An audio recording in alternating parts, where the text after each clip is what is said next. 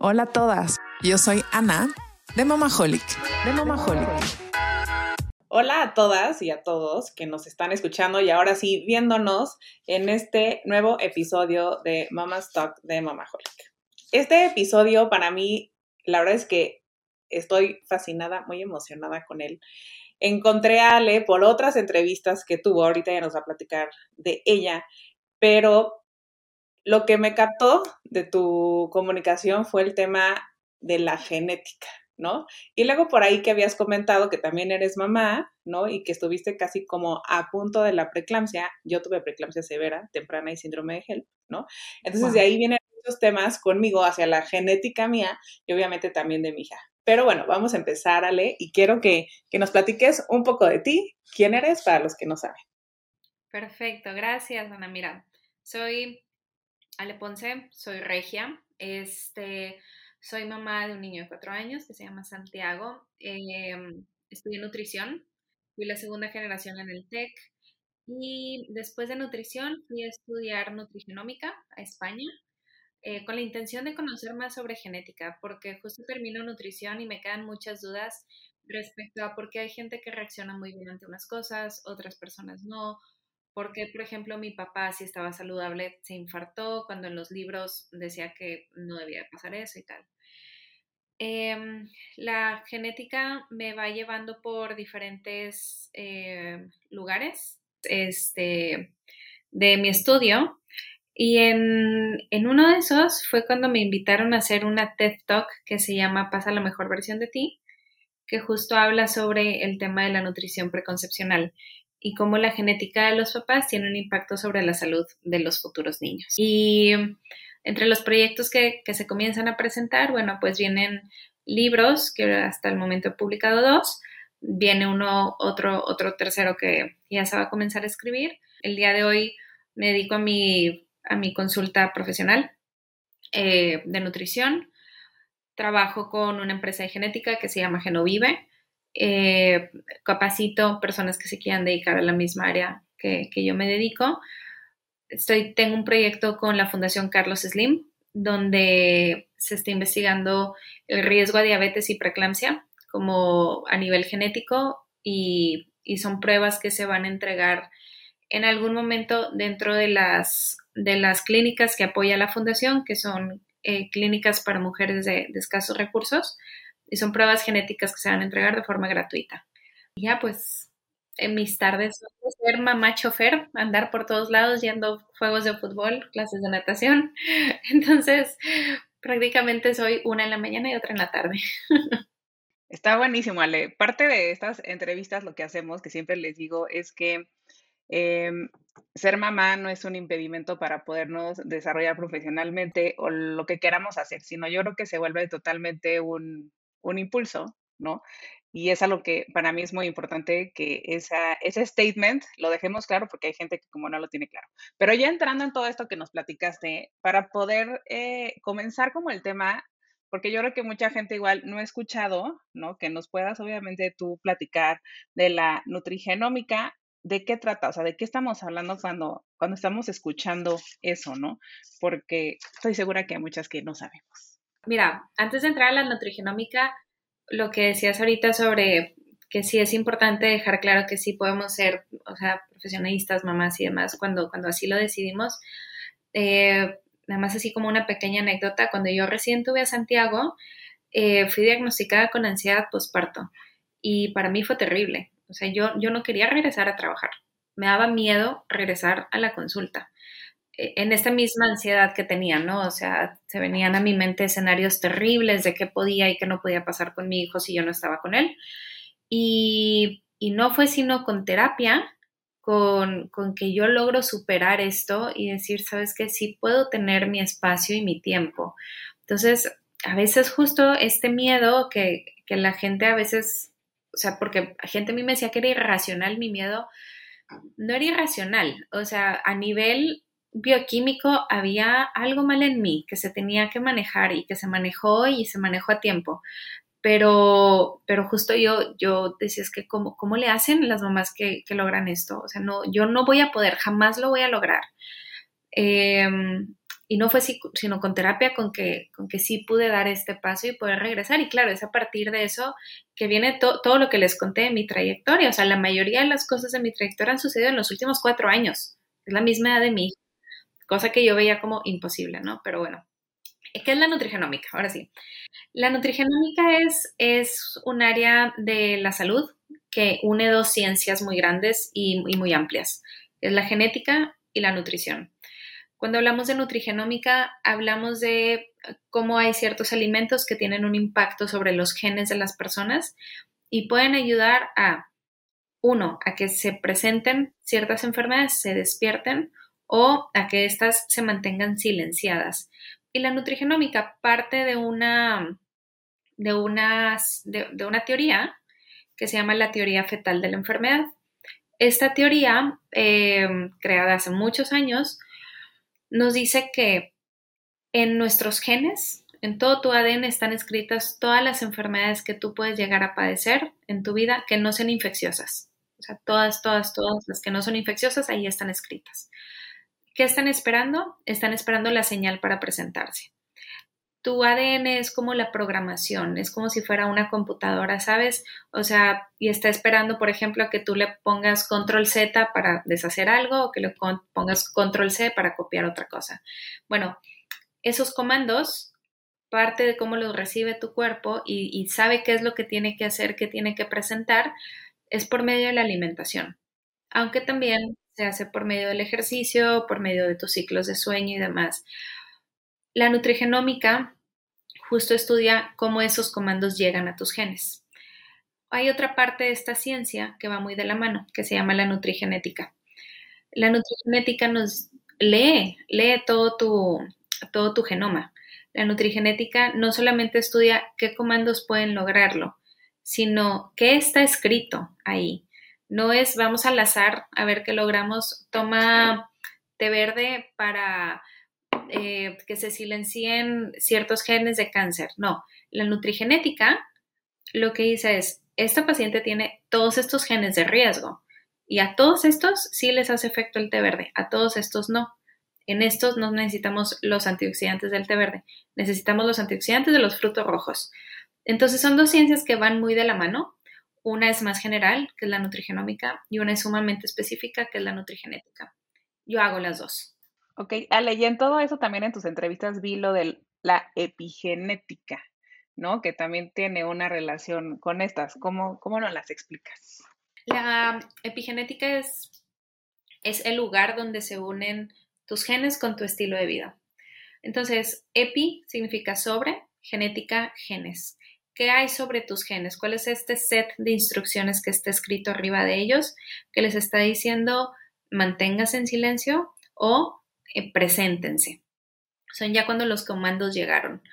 Entonces, eh, la epigenética yo le explico como si fueran unos candaditos, porque así, así se ven, de hecho, a, nivel como molecular, ¿no? Se ven como unos candaditos eh, que se llaman este, grupos metilo y tal cual se ponen tu, tu ADN, es que, es que el cuerpo humano es maravilloso. Eh, tiene esta forma de saber dónde están los riesgos y decir, aquí lo cierro, y aquí le pongo un candado, y aquí le pongo otro. Esa es la epigenética. Ahí es donde en realidad actúa la nutrición. La nutrición no puede ir a cambiar los genes, no los va a mutar, no los va a modificar. Lo que va a hacer es que estos candaditos o estos switches de on y off se prenden o se apaguen. Entonces, es justo el lugar donde se une lo que dicen tus genes con lo que tú estás haciendo. Esa es la epigenética. La epigenética también la podemos ver en nuestro estado de salud actual. Entonces, a lo mejor en mis genes tengo escrito, por ejemplo, yo y mi historia familiar, ¿no? El riesgo de un infarto. Y ahí está escrito en algunos genes, el riesgo. Si ahorita no soy una paciente que se ha infartado, puedo deducir que a nivel epigenético tengo un candadito sobre ese gen. Yo sé que existe porque ya también lo leí en un estudio. ¿Qué tengo que hacer? Pues actuar acorde a lo que ese gen necesita, cuál es el comando específico para que ese gen se mantenga apagado. Y es un suplemento de vitamina B9. Entonces, pues lo uso de forma constante y todos los días digo a mi cuerpo, apágalo, apágalo, apágalo. El día que no lo deje de usar, mi cuerpo va a seguir luchando por apagarlo, sabiendo que es algo de riesgo. Y el día que se canse, Es que sin duda es un tema muy interesante, sobre todo ahorita que vivimos en un mundo lleno de contenido, ¿no? Y nos presentan la nutrición nada más como si fuera un hecho de, de generar un hábito, vivir como más saludable, ¿no? Pero no todo el impacto positivo que podría tener en nuestro cuerpo. Y en una en tu plática justo de TED Talk, como que me quedé sorprendida igual que tú, cuando nos dijiste cómo nos impactan desde que somos un feto, ¿no? Esos nueve meses que estamos en la panza, bueno, ya, ya son más de nueve meses, yo creo porque son 40 semanas.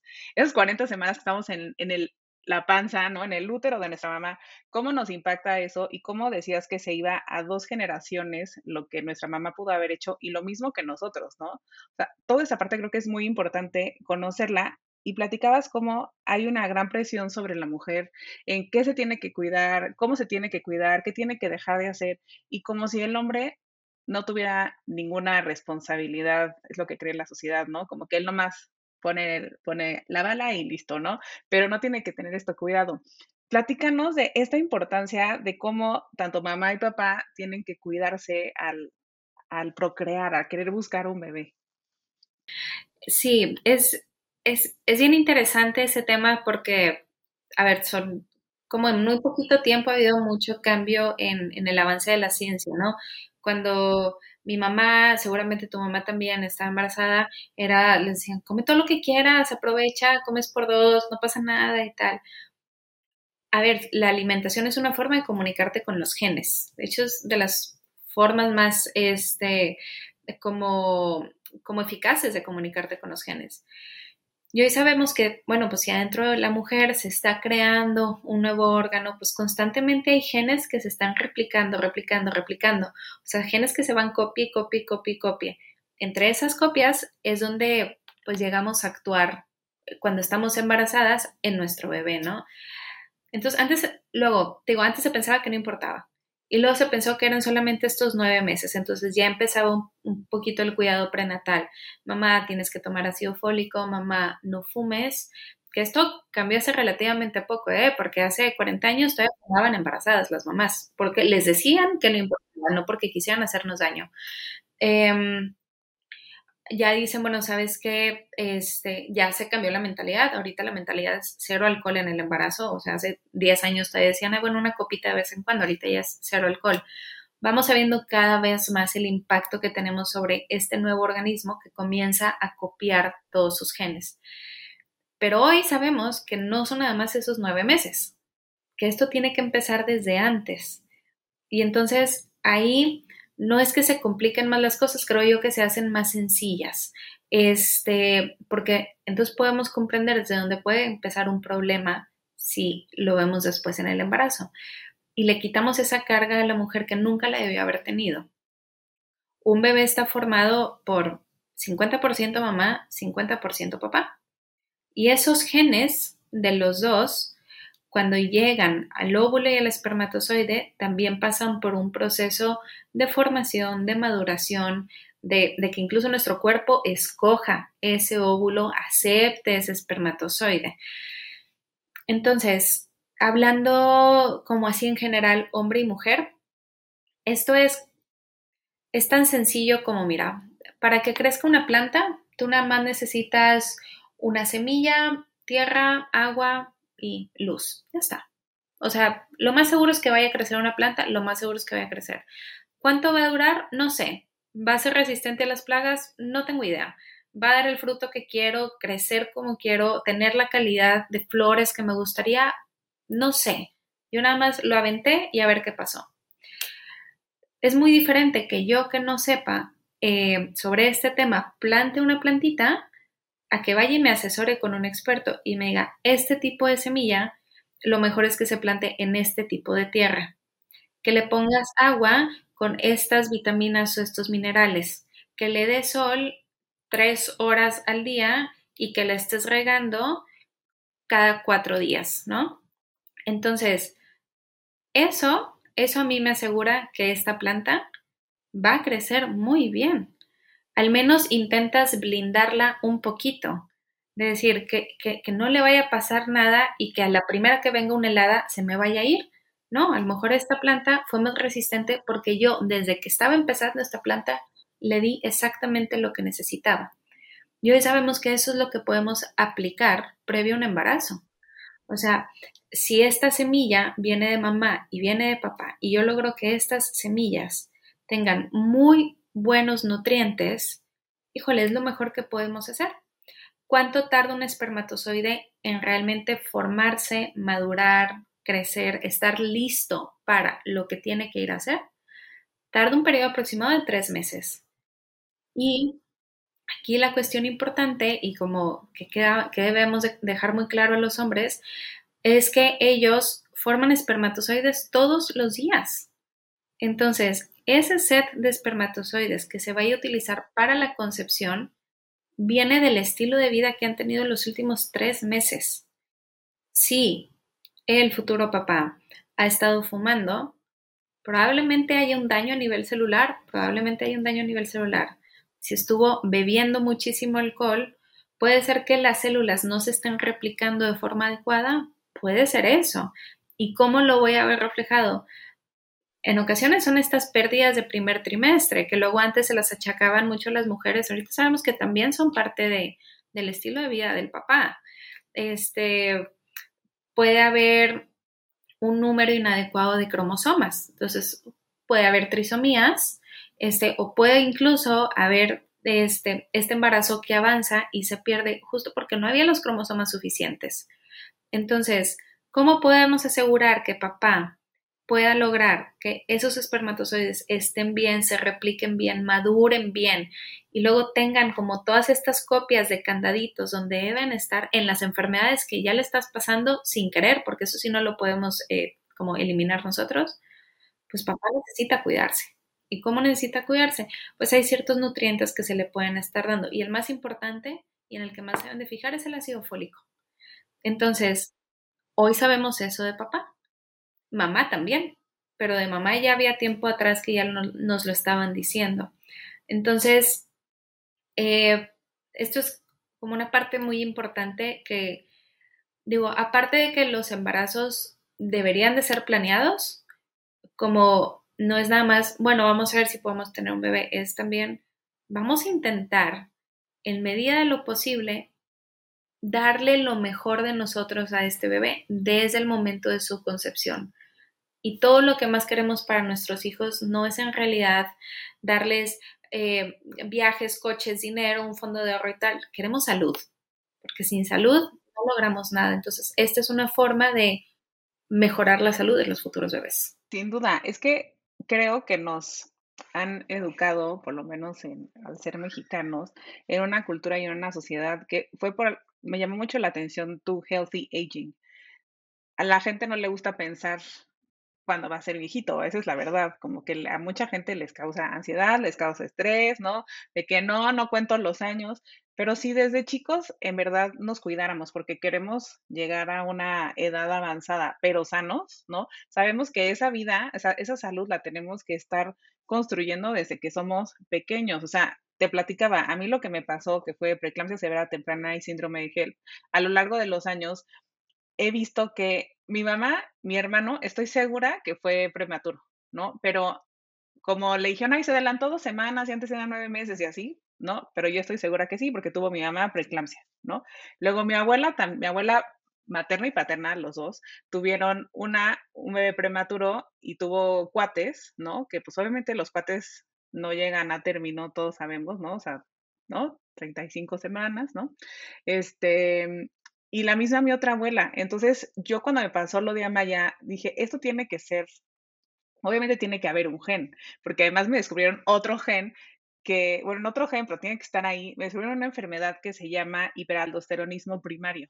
Ajá, yo desde chica produzco la aldosterona además y ya me operaron y yo decía, esto tiene que venir de genética, o sea, tenía que estar en mi cuerpo y justo como tú le explicas, pues esos candados en un punto se abrieron, ¿no? Se abrieron y pasó. Pero aquí va con todo esto, que cuando estamos más chicas, algunas podemos decir, sí quiero ser mamá, ¿no? Los hombres, ah, creo que hay raros hombres que desde chicos dicen quiero ser papá, pero la mayoría como que esa pregunta no se hacen, pero en las mujeres sí. Pero creemos que cuando vamos a llegar a los 30 o a los 20 o a la edad que quieran tener hijos, todo va a ser muy fácil y no va a tener una repercusión lo que vivimos antes. Y creo que es algo que sí yo he cambiado mucho en la mentalidad porque Amaya tiene seis años y ella un día solita me dijo, yo nunca le preguntaba y me dijo, yo quiero ser mamá. Y le dije, qué bueno, pero no solamente ser mamá, es cuidarte para que siempre tengas una vida saludable, ¿no? Y yo siempre lo he dicho, creo que el embarazo es un deporte de alto riesgo y que tendremos que tener desde antes de embarazarnos, o sea, ya desde que estás en pareja prácticamente o antes, una nutrióloga, un cardiólogo, obviamente tu ginecólogo, una psicóloga, ¿no? O sea, para que esté, y, nutrición, no sé si dije. Pero creo que en México el tema de prevenir es algo que todavía, una cultura que no está tan fuerte que digamos, ¿no? Entonces, cuando vienes con este healthy aging, pues me encanta porque claro que tiene una rama sobre la maternidad, sobre ser mamás y también sobre la paternidad y cómo estamos impactando a esos seres humanos pequeños que van a crecer un día porque queremos. Y una de mis preguntas, Ale, era, tú platicabas que justo empezaste todo esto como de la genética te vino porque tu papá tuvo un infarto y tú decías, ah, pues, yo no quiero que me dé un infarto, ¿qué hago? ¿No? O sea, ¿cómo puedo hacer que no pase? Y ahora que eres mamá, ¿Cómo cambió eso del healthy aging? O sea, también es porque pues quieres estar más tiempo con tu hijo, quieres crecer más años con tu hijo. O sea, ¿cómo, cómo cambió o más bien se modificó esa perspectiva de healthy aging ahora que eres mamá? Yo creo que se, o sea, se amplió y se hizo como mucho más fuerte. Hace, hace tiempo leí una frase que me, que me llamó mucho la atención y luego me la vino a decir una paciente y dije, mira, como que ella la captó igual que yo eh, y la frase decía eh, algo así como todos los, todos los papás serían capaces de morir por sus hijos, pero ¿qué tan capaz eres de vivir por ellos? Entonces, es esta parte de, de decir, oye, ¿qué tan capaz soy yo de echarle muchas ganas a lo que estoy haciendo, vivir, o sea, vivir bien, estar aquí, poder acompañarte? Este, en lugar de nada más como dejar mi salud a un lado y entregarte todo, porque eso en algún momento va, o sea, va a ser contraproducente para toda la familia, ¿no?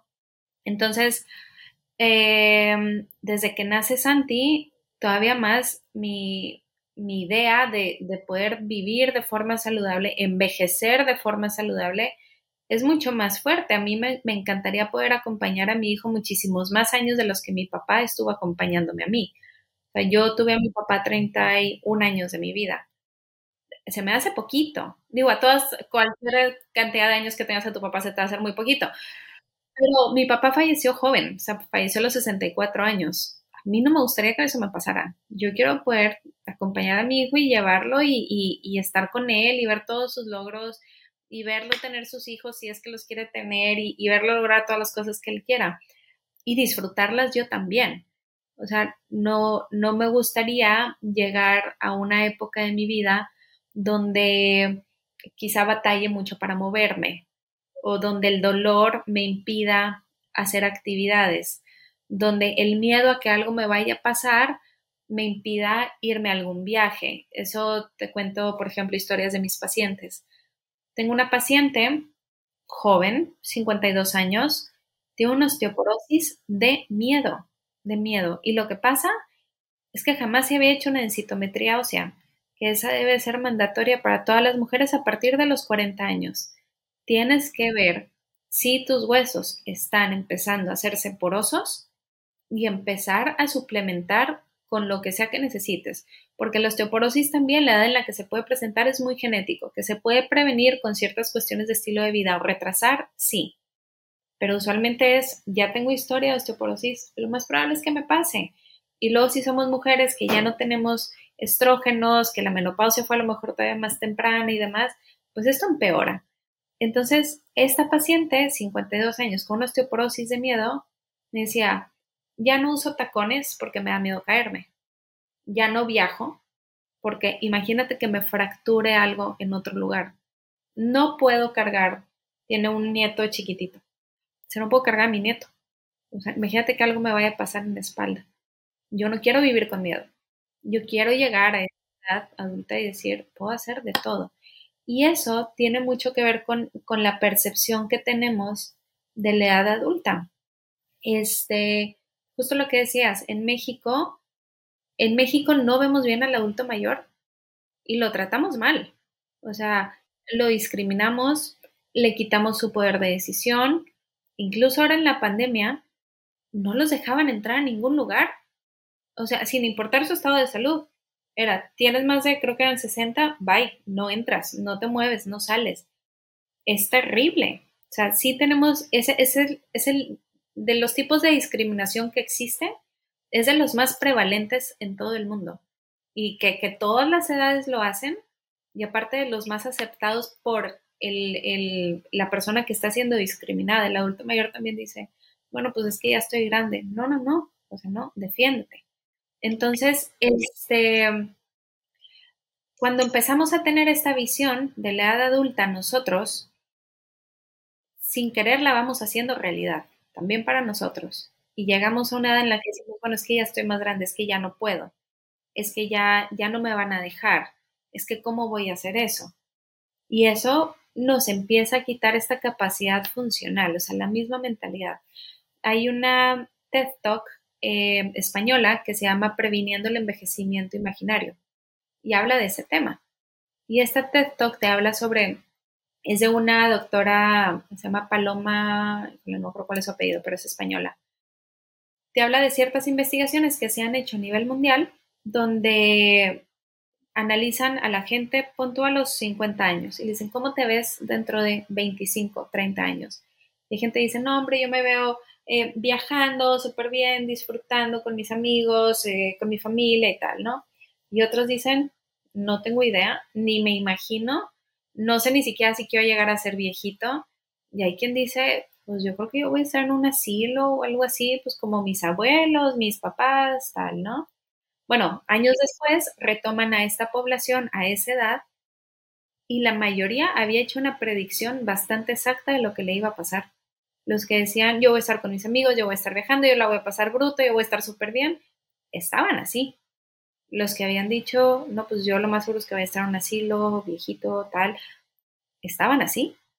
Entonces, ¿qué, qué nos enseña este TED Que incluso solamente imaginar que vas a tener un envejecimiento saludable te alarga tus años de salud. Porque una cosa son tus años de vida y otros son tus años de salud. Existe una estadística a nivel mundial que más o menos tus últimos 10 años de vida los vas a pasar enfermos. Pero quien tiene una visión positiva sobre su vejez, no los pasa así. Porque sin querer, esa visión positiva hace que desde hoy empieces a actuar y que desde hoy te estés cuidando. Porque si te estás imaginando que tú a los 85 dices, oye, pues yo me voy a ser de esas parejas que se sube todo un año a los cruceros y se va viajando por todo el mundo desde hoy empiezas a ahorrar, a cuidarte, a hacer tus check-ups, porque sabes lo que implica estar un año en alta mar. Entonces, ¿qué es lo más importante para un envejecimiento saludable? Lo primero es quitarnos la idea de que envejecer es malo. Y eso lo solemos pensar porque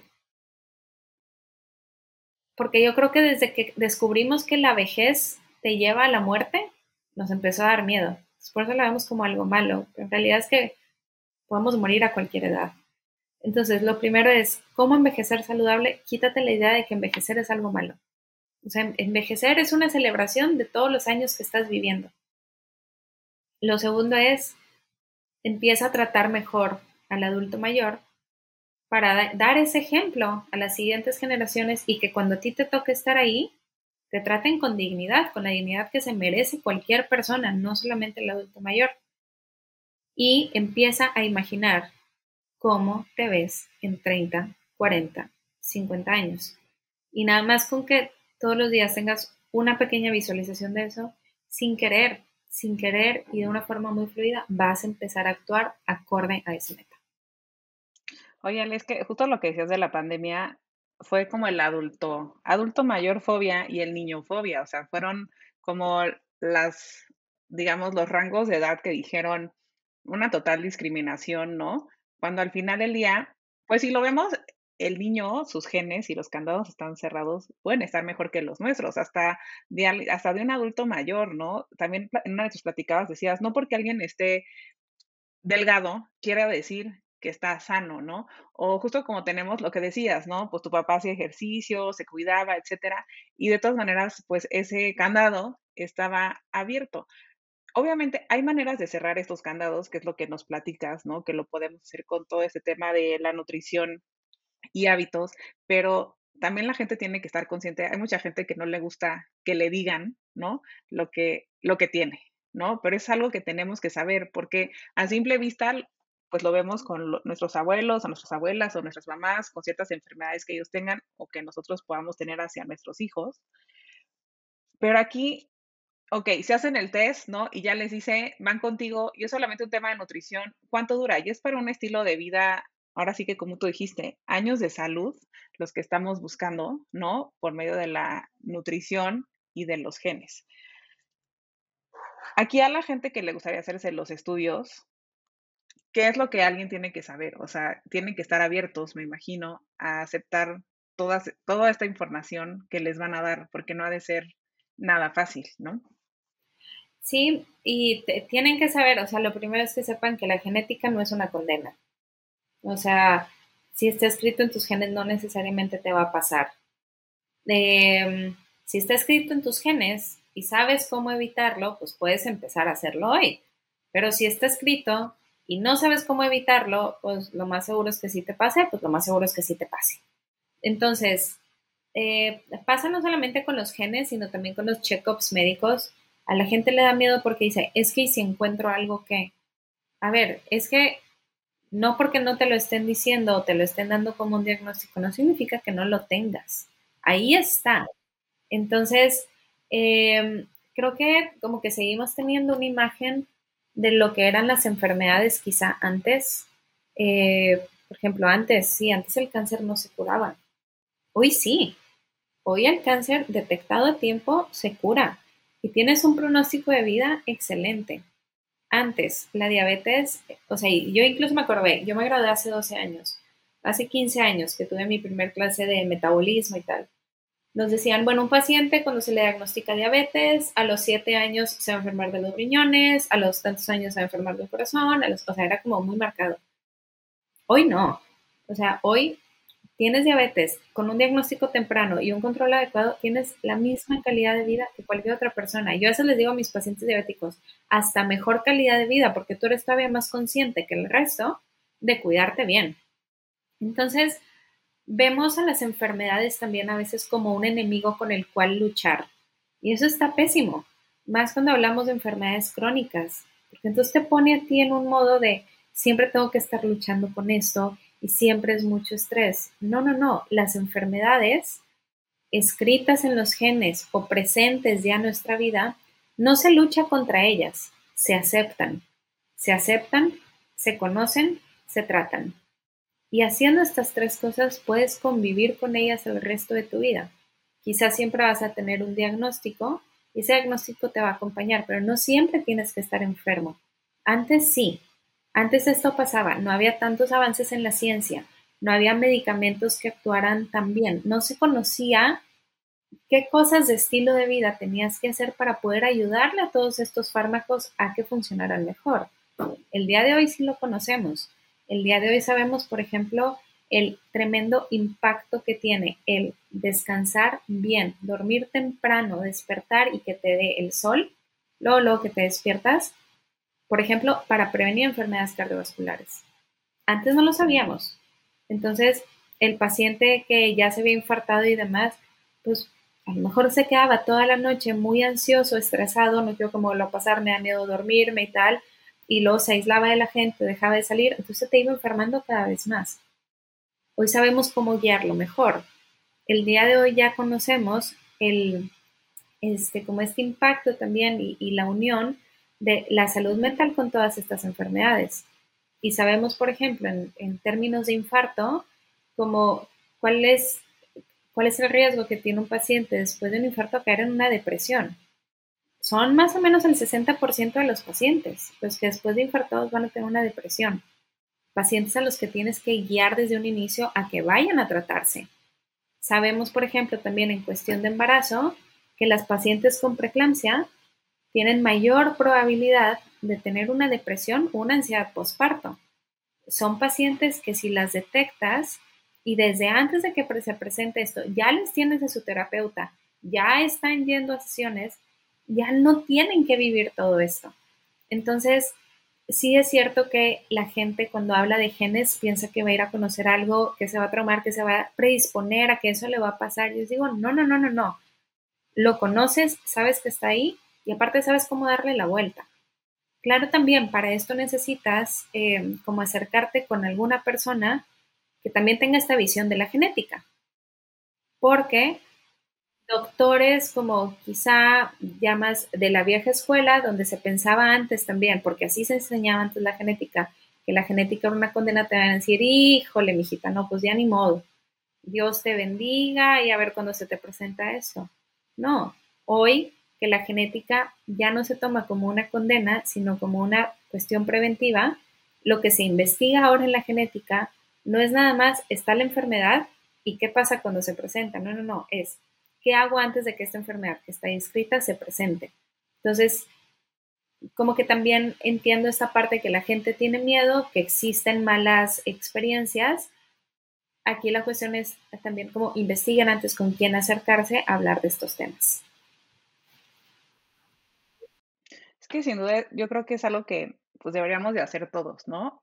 También hasta los niños. Sé que también hablas de que no, no, no ser tan como ya, ya le hicimos el estudio y salió esto, entonces ya no haces esto y ahora te dedicas a esto. O sea, obviamente, pues ellos tienen que crecer como crecimos nosotros, pero al final del día, o sea, sí lo dijiste, creo que es una super herencia que te pueden hacer y dar, ¿no? De decirte, así están tus genes, así puedes mantener estos candaditos cerrados, si haces esto es probable que se abra, porque sin duda la mentalidad del mexicano es de, no, pues si mi mamá lo tuvo, yo también, si mi papá lo tuvo, yo también, o sea, ¿por qué tiene que ser así? O sea, tenemos que, obviamente, romper con esas cosas en muchos, en muchos de los sentidos.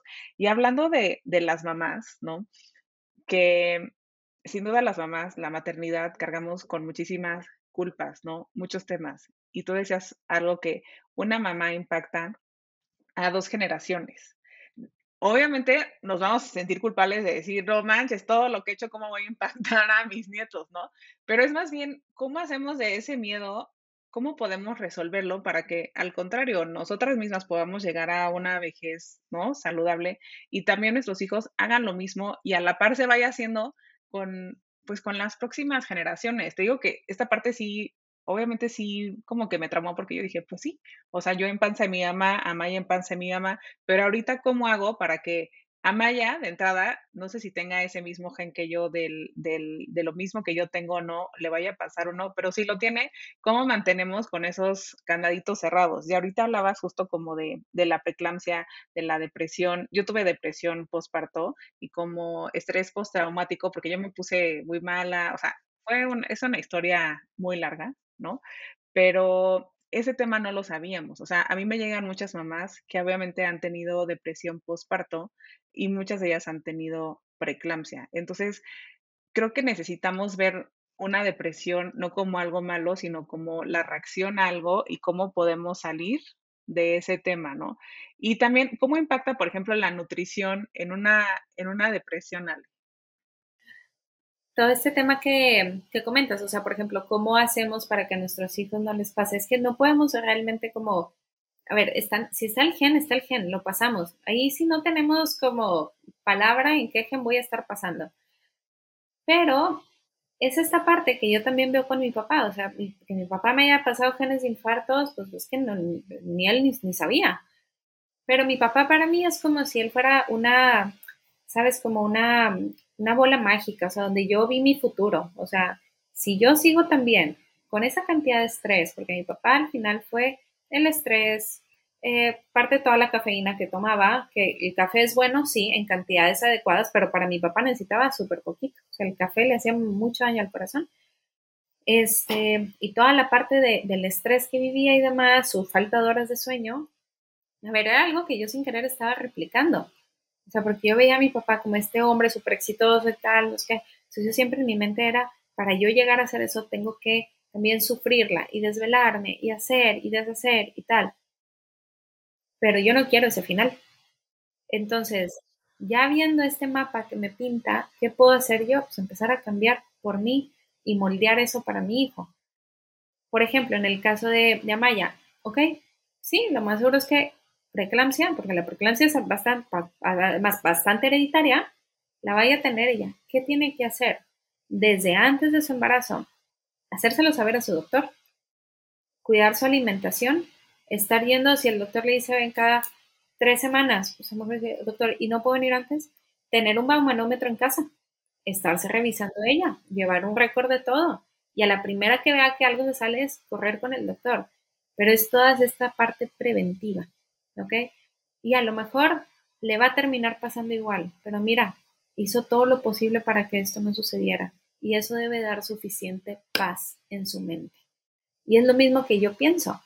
Si yo en algún momento llego a sufrir un infarto, yo creo que mi hijo debe tener como la suficiente paz en su mente de decir, mi mamá hizo todo lo posible, todo lo que estaba en su conocimiento y en sus manos porque esto no sucediera. Y aquí es donde viene esta parte de genética, que es bastante interesante. Eh, parece que estamos más programados de lo que nos gustaría poder aceptarlo. Pues en realidad, y hay documentales sobre el tema, donde trillizos separados al nacer y que luego se reencuentran en la vida adulta, todos a la misma edad empezaron a fumar, todos a la misma edad el mismo cigarro, les gustaban el mismo tipo de chavas, todas sus novias eran parecidas, todos hacían el mismo deporte, viviendo en diferentes estados, diferentes universidades. A lo mejor estamos más programados de lo que nos gusta y tenemos muy poquita chance de que nuestro estilo de vida impacte, a lo mejor. Porque claro que también hay documentales que te dicen todo lo contrario, es el estilo de vida. A mí hoy me gusta pensar que es el estilo de vida, y me gustaría que en algún momento mi vida fuera testimonio de que es el estilo de vida lo que importa, no los genes. Pero si en algún momento son los genes, bueno, al menos que mi hijo le quede esa de decir, mi mamá hizo todo esto bien. Y seguramente para ese entonces, si eso llegara a suceder, va a haber mucha más ciencia de datos que a lo mejor en algún momento van a decir, híjole, ¿sabes qué? El té verde de Ale, todos los días le iba a pasar eso. Ah, pero Ale no sabía. Ale no sabía. Y a lo mejor Santiago ya lo sabe, entonces tiene una herramienta más para que esto no le suceda a él. Entonces, al final, esa es la forma en la que tenemos que ir viendo como a la gente que ya nos precedió en este tema, como, como guías. ¿Qué sí hacer, qué no hacer? Y hacer todo lo bueno, copiarlo y luego mejorarlo, para así esa forma pasarle más información a las siguientes generaciones. El tema que decías ahorita de una mamá impacta en dos generaciones es muy fuerte, sumamente fuerte ese tema. Este, también los papás impactan, o sea, al final, y eso a veces tiene que, que ver más como en la parte emocional. O sea, sí que todos estos miedos, frustraciones y demás, sí se quedan marcadas para las siguientes generaciones. Y lo padre de eso es que sí podemos hacer muchas cosas ya como cuando crecen, para ayudarles a ser mucho más funcionales que lo que fuimos nosotros. Entonces, de también saber aceptar cuáles son mis limitaciones en lo emocional. Yo, Ale, por ejemplo, siempre fui una persona ansiosa. No me di cuenta hasta que me lo diagnosticaron, este, porque yo dentro de mi ansiedad era sumamente funcional. Ahora que Santi comienza a crecer, noto en él ciertos rasgos que lo llevan un poquito hacia la ansiedad. ¿Por qué? Porque ya detectado en mí, ya supe detectarlo en él. Ya detectado en mí, supe detectarlo en mis papás. Y digo, madre mía, ¿cómo han vivido toda su vida así?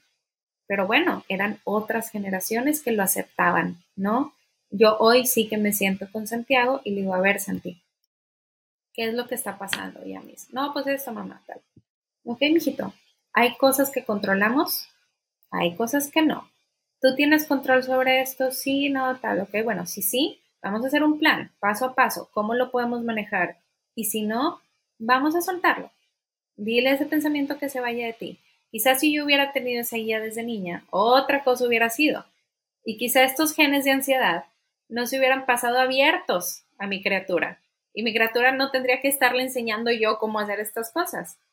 Pero ya que se los pasé, ya que lo empiezo a notar, lo mejor que puedo hacer es ayudarle a vivir con ello. O sea, la ansiedad al final yo hoy que ya la acepto, no la veo como algo malo. O sea, mi ansiedad, en realidad yo te digo, Ana, mi ansiedad es un superpoder. Bajo ansiedad, yo tengo las cosas perfectas. Y te, sí te puedo asegurar, no hay nadie que las haga mejor que yo. Pero tengo que aprender a saber qué necesito hacer bajo ansiedad, qué cosas sí son redituables para mí y qué cosas no me van a traer mayor beneficio. Y si no me va a traer un mayor beneficio eso, ya, o sea, ya es momento en el que digo, mm, voy a decir que no a ese proyecto. O sea, ¿por qué? Porque para intentar, así, si digo que sí, lo voy a hacer perfecto. Pero si en realidad no me trae ningún beneficio a mí, a lo que yo estoy buscando el día de hoy como beneficio, no. O sea, no voy a aceptar un proyecto. Entonces, la ansiedad yo la veo hoy como un acompañante mío, que me hace ser como una versión tipo súper Ale, pero no tengo que ser súper Ale todos los días. Entonces, pues bueno, las formas. Ahí tocas un tema, eh, ahí tocas un tema bien importante que es la salud emocional, ¿no? Eh, obviamente ya, yo creo que los últimos 10 años, podemos decir menos, obviamente estamos más conscientes del balance que tenemos que tener, no solamente en lo físico, sino lo emocional, lo mental y si quieres lo espiritual, ¿no? O sea, quienes creemos en esta vida espiritual, porque claro que hay un impacto en la parte emocional en nuestra salud. O sea, simple hecho, la pandemia lo mostró súper claro. O sea, yo lo platicaba con mi endocrinólogo, muchísima gente con resistencia a la insulina post pandemia por el estrés, ¿no? Por el insomnio, el no poder dormir bien.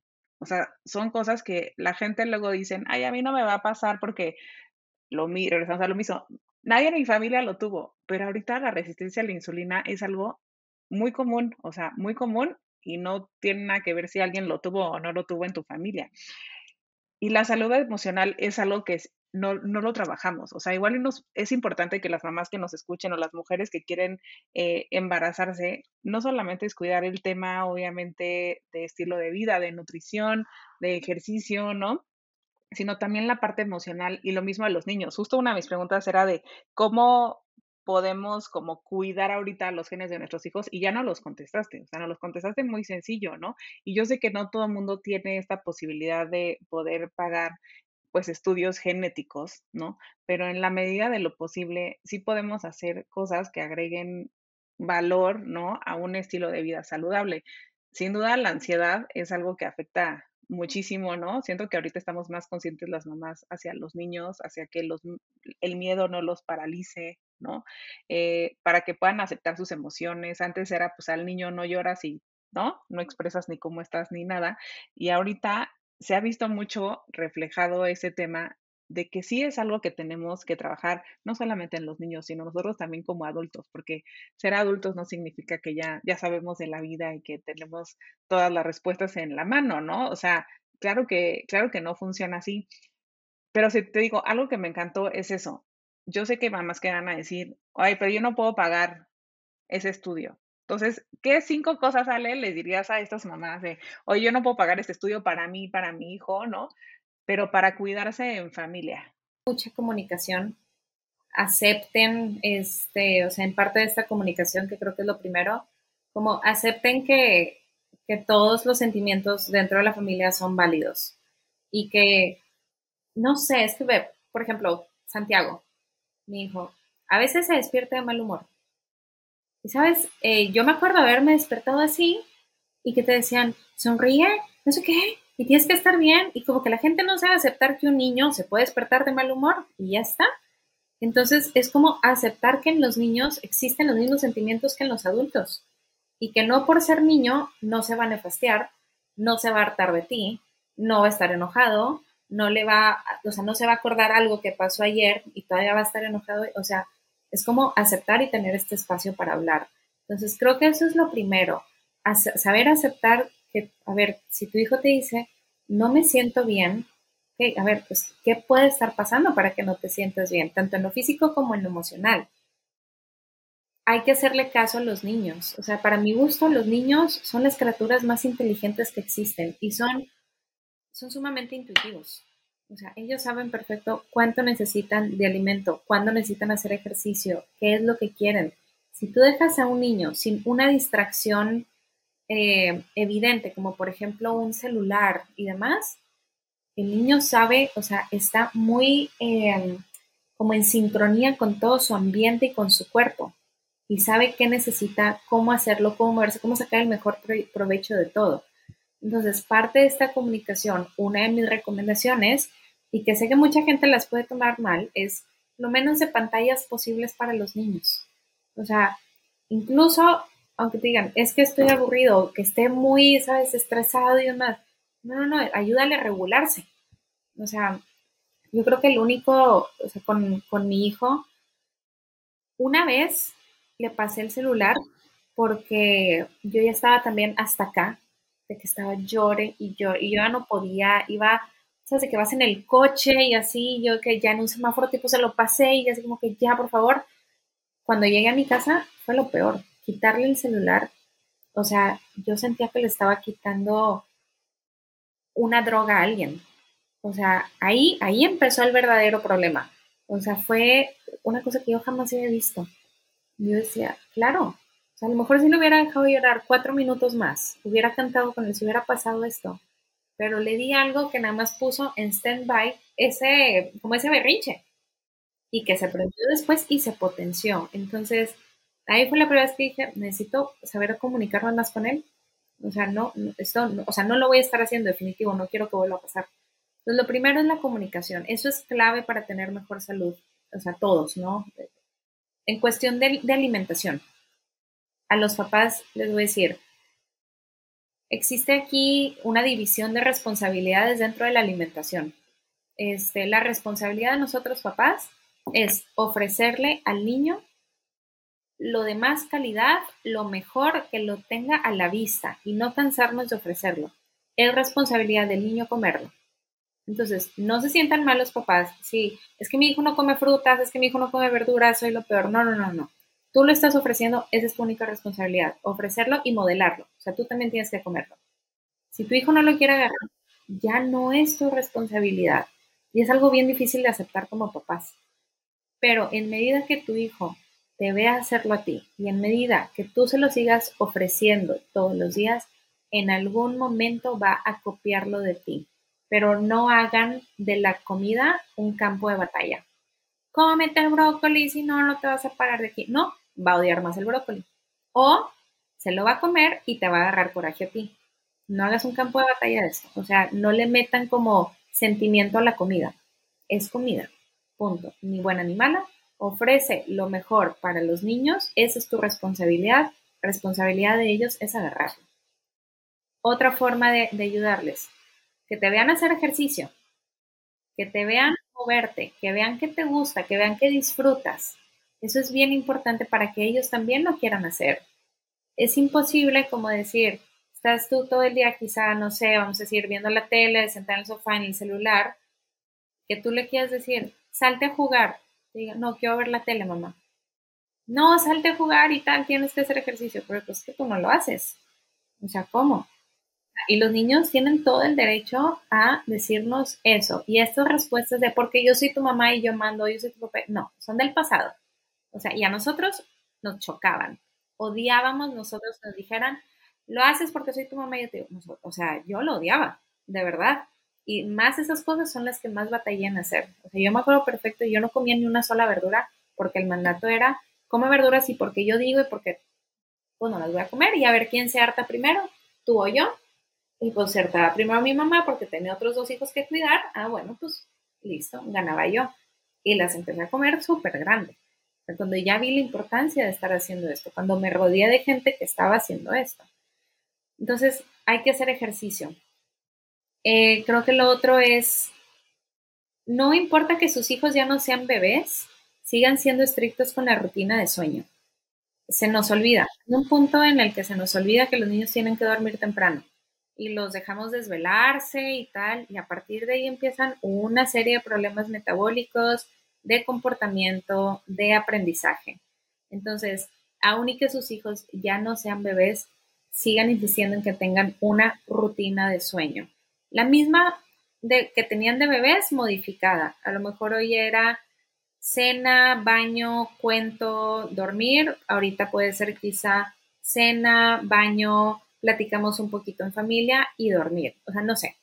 Pero sigue existiendo una rutina para ellos. Creo que es en lo que luego más batallan los adultos que me toca ver a mí en la, en la consulta. O sea, nadie tiene una rutina de sueño. Entonces, claro, terminan la computadora, trabajar, la quiero encerrar e irse a dormir. Claro que no, el cerebro sigue súper conectado. Hay que desconectarlo con toda una rutina. Este, y creo que vale mucho la pena que tengan una mascota. O sea, una mascota te, te mueve. Una mascota te obliga a que la cuides y es una forma de enseñarle a los niños desde chiquitos a que si cuidan de alguien, ese alguien los va a cuidar a ellos y es una forma de después ir conectando con comunidad. Eh, y al final se ha visto que las mascotas traen como, o sea, a nivel epigenético traen cosas súper padres. Algo que, que, protege mucho los genes es como la felicidad, sentir dopamina, serotonina. El momento en que tú ves que un perrillo te está moviendo la cola, tu cuerpo de cuenta se te llena de dopamina y te quieres ir a abrazar y agarrar. Y todo eso es mucha protección a nivel genético. Entonces, tengan una mascota, un gato, un perro, o sea, alguien a quien sí le puedan hacer un cariño. O sea, los peces, pues no, aparte que es medio cruel tener peces. Pájaros también, se me hace como algo muy cruel tenerlos encerrados cuando pueden estar volando. Pero gatos, perros, como alguien que te regrese un poquito de amor, te, da mucho a nivel genético. Esos serían mis consejos. Buenísimo, Salve. Es que justo lo acabas de decir, somos, somos el ejemplo y a veces se, nos olvida, o sea, se nos olvida que, que, que, nuestros hijos nos están viendo, nos están escuchando, qué estamos diciendo. Eh, y luego nosotros queremos ponerles rutinas y ni siquiera nosotros tenemos nuestras propias rutinas, ¿no? Entonces, obviamente, ahí el niño va a decir, pues algo no está siendo coherente y no tiene como mucho sentido en lo que me está diciendo mi mamá y no hace. O sea, creo que nos acabas de dar varias herramientas para que podamos cuidar obviamente los genes de, nuestros hijos. Tenemos una responsabilidad con nosotros, con nuestros hijos, ¿no? Dentro de la manera en que nosotros podamos, en la vida que, que tenemos, poder darles eso, darles obviamente lo que es, lo que es salud. Muchas gracias, Ale. Sin duda aprendimos muchísimo y creo que tu mensaje, tu, tu mensaje de vida por el que iniciaste con por el tema de tu papá y ahora se fortalece con tu hijo, pero todo, todo centrado en ti, a mí me ha hecho aprender muchísimo justo en los tiempos que dices que las tardes son para tu hijo. Es algo que creo como mamás, sobre todo las que somos como empresarias o profesionistas, a veces queremos cumplir en todo al 100%, pero tenemos que saber que igual no va a pasar así, o sea, en una cosa una vez vamos a fallar y en otra sí vamos a cumplir y tenemos que hacer la paz con eso. Pero este mensaje que nos estás dando de años de salud, a mí se me queda muy grabado y espero a todas y todos los que nos están escuchando también. Yo me voy a hacer el estudio, obviamente, estoy ahorrando, o sea, no crean que toda la gente de ya, estoy ahorrando porque me lo quiero hacer, porque me interesa a mí hacérmelo, porque quiero crecer, obviamente, quiero eso, quiero años de salud, ¿no? Para mí, para seguir disfrutando la vida, mis proyectos, obviamente ver a Maya y también se lo quiero hacer a Maya porque es la mejor herencia que le podemos dejar a nuestros hijos. Así que muchísimas gracias, Ale, por venir y a todos los demás. Nos vemos en el próximo capítulo.